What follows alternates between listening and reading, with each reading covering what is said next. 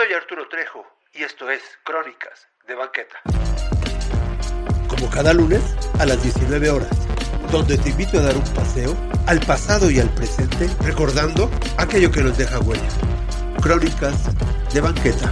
Esta es una producción de Render Gato. Crónicas de Banqueta presenta Leyendas del México Antiguo. En esta ocasión les tenemos dos leyendas la calle de la aduana de Santo Domingo y la calle de los Parados. La calle de la aduana de Santo Domingo. A principios del siglo pasado vivía en la corte de la Nueva España un rico y noble caballero, coronel del regimiento de las Tres Villas, llamado don Juan Gutiérrez Rubín de Celis, caballero de la Orden de Santiago y que según afirman varios historiadores, poseía también el hábito de Calatrava lo cual le hacía gozar de muchos fueros y distinciones. Don Juan Gutiérrez era un hombre entregado a lujo y ostentación. Nunca se le veía a pie, siempre en carroza o en su litera. Gastaba tal lujo para vestirse que un historiador de su época afirma que el año de 1716, con motivo de la toma de posesión del gobierno por el marqués de Valero, llevaba la, tal cantidad de joyas que solamente los bordados de perlas del cascón representaban la respetable suma de 30 mil pesos. El dicho don Juan, que era un hombre excesivamente descuidado y apático para todo lo que se le encomendaba, desempeñaba por el año de 1730 el cargo de prior del consulado, nombramiento honroso que había recibido del virrey don Juan de Acuña, marqués de Casafuerte. El repetido don Juan, aunque entrado en años, amaba con locura una hermosa joven llamada doña Sara de García Somera y Acuña, parienta del virrey, la cual dudaba en corresponder al amor del prior del consulado, desagradada del carácter frío y apático de su pretendiente y temerosa de que no la supiese amar ni la hiciese feliz en el matrimonio. Entró el año de 1741 y por fin doña Sara correspondió a don Juan, más con la sola y extraña condición de que en el plazo de seis meses se habían de concluir las obras de la aduana cuya construcción se había empezado años atrás y guardaba a la sazón un estado deplorable abandono. La joven quería probar si el amor de don Juan lo sacaba de su carácter y si era capaz de hacerle ejecutar alguna cosa extraordinaria. Don Juan aceptó la condición y a renglón seguido buscó un arquitecto que a cualquier precio concluyese el comenzado edificio. Pero ni uno ni otro, ni otros más se comprometieron. Mas don Juan ya no era inflamado por el amor que hace prodigios. El don Juan que dejaba correr todas las cosas como se mira correr el agua, sino que activo, empeñoso, casi desatinado, se propuso levantar el edificio a toda costa y en el brevísimo plazo que se le había impuesto. Don Juan, el apático don Juan, quedó transformado como por encanto y no encontrando arquitecto resolvió dirigir él mismo la fábrica. Hizo traer un gran número de negros para que trabajaran como albañiles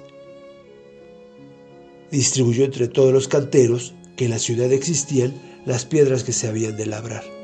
Mandó construir violentamente balcones y barandales, al mismo tiempo hizo que las carpinterías dispusiesen bastidores, puertas y ventanas, y vigilando todo, echando sapos y culebras cuando algo se retardaba. Aconsejándose de los inteligentes y trabajando más que todos sus negros, Juntos logró tres días antes de expirarse el plazo fijado por doña Sara poner en manos del virrey las llaves del nuevo edificio del consulado. Doña Sara cumplió a su vez como don Juan, ambos contrayeron matrimonio en el mes de agosto de ese mismo año. Y don Juan, para dejar un recuerdo de su amada a las generaciones venideras, mandó esculpir una lápida en el lugar en que doña Sara le impuso la condición y el plazo lápida que tenía al principio de cada renglón una inicial de la dama, la lápida dice así. Siendo prior del consulado el coronel don Juan Gutiérrez Rubín de Celis, caballero de la Orden de Santiago y cónsules don Gaspar de Alvarado de la misma orden y don Lucas Serafín Chacón, se acabó la fábrica de esta aduana el 28 de julio de 1731. La tradición no nos dice más de esta noble pareja, pero la rara tradición que os he referido ha hecho imperecedero el nombre de la aduana de Santo Domingo. La calle de los Parados. En remotos tiempos, allá por el año de 1736, llegó de la Nueva Valladolid, hoy Morelia, una honrada familia cuyo jefe lo era don José de Vallejo y Hermosillo. Venía a ocupar el empleo de ensayador de metales en la Real Casa de Moneda de esta Nueva España. Y su familia fue a habitar en la capital una modesta casa cercana a las calles del reloj. Don José tenía una hija hermosísima, con unos cabellos que se parecían al oro recién fundido blanca como la nieve y esbelta como la palmera que descuella en el desierto. Doña María Isabel de Vallejo y Vesca, que así se llamaba la joven, no pasaba de 22 primaveras y, dedicada al estudio y excesivamente obediente a sus padres, se captó el amor de estos y de cuantos gozaban de su inteligente y amenísimo trato.